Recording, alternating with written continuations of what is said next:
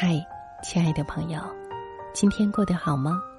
我是戴戴，感谢你通过搜索微信公众号“带你朗读”来听我。今天我要和你一起分享的这篇文章，名字是《好的关系自带分寸感》。前几天和朋友参加一场婚礼，新郎是我们的大学同学。当我们正兴致勃勃的看新郎和新娘喝交杯酒的时候，坐在旁边的陌生阿姨突然小声的问他：“你有男朋友吗？”“还没有呢。”阿姨说：“年龄到了就该找了，一定要找个有房子的，这样将来能省好多事儿。这都是经验，为你好。”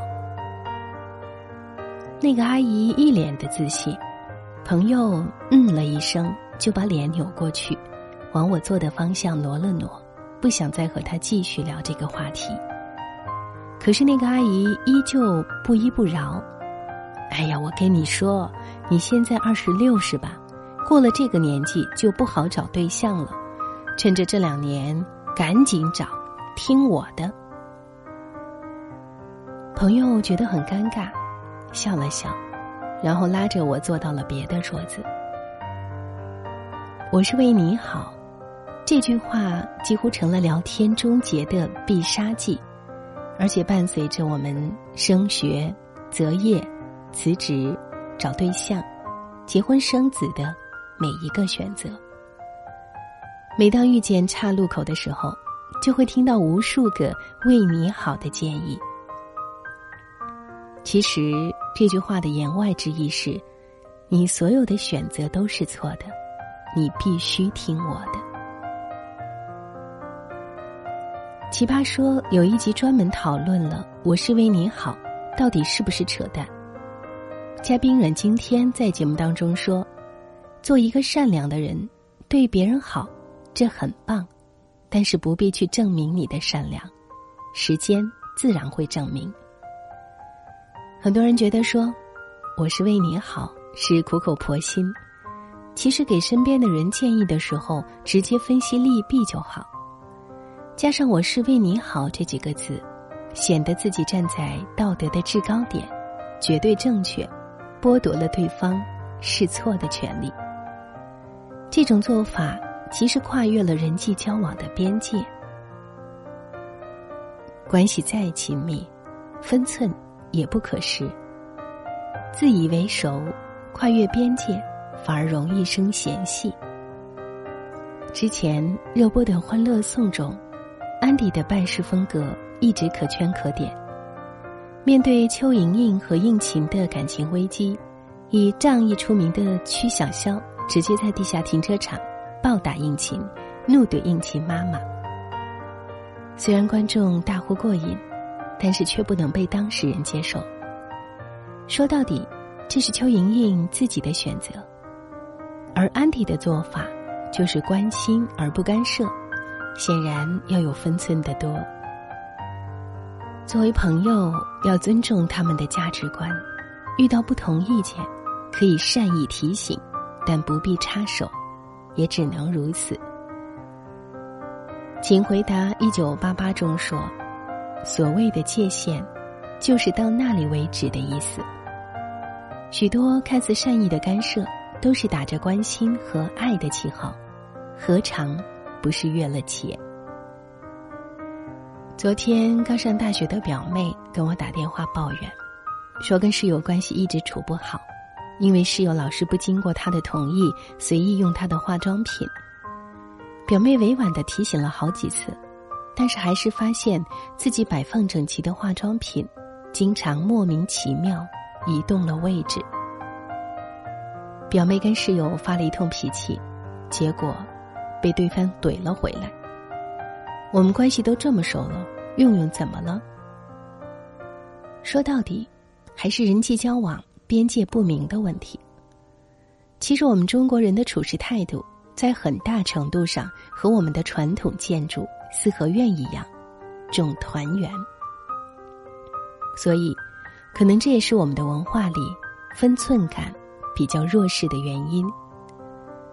但是每个人都有所谓的心理界限，它指的是我们在心理上能够接受的极限。如果超过了某个特定的范围，就会有一种被勉强的感觉。在生活里，我们常常有这样的体验。有时候，我们的出发点是好的，我们掏心掏肺的想要对一个人好，可是却伤了一个人的尊严。因为为一个人好，必须要用对方法，必须要用对的方式说，要不然我们一心一意为他好，他却一心一意觉得反感。同样的，我们既不能侵犯他人的心理边界，也要守住自己的心理边界。记得台湾偶像剧当中有一个很典型的人物——便利贴女孩。她是无法拒绝型人格的教科书，面对别人的要求，总是一股脑的接受，即使违背心愿，不在自己的计划之内，也要委屈自己，迁就别人。面对别人客套的道谢，还要挤出礼貌的笑容，没事儿没事儿，小忙而已。其实这样的老好人大都过得不开心，因为。不拒绝别人的要求，所以自己的底线被一次又一次的降低。这也是一种心理界限不明的表现，常常会让自己处于矛盾、纠结的状态。人与人之间的交往，有时候很微妙。叔本华说：“人就像寒冬里的刺猬，互相靠得太紧。”会觉得刺痛，彼此离得太远，却又会感觉寒冷。保持合适的距离，明晰自己的边界，才能够拥有简单的人际关系，活得轻松自在。好了，以上就是今天分享的文章，不知道你有没有自己的感触，想和我聊一聊。欢迎你随时到我的个人微信公众号“带你朗读”留言过来，“带”是不可取代的“带”。我在这里等你。听完节目记得早些入睡，晚安，亲爱的。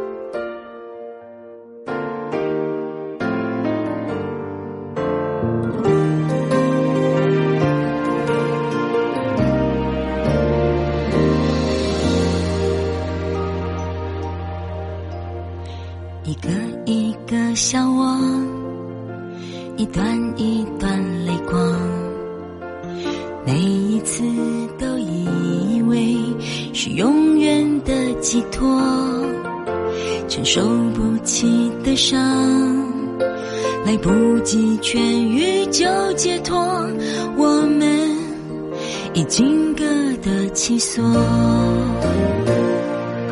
所谓承诺。都要分了手，才承认是枷锁。所谓辜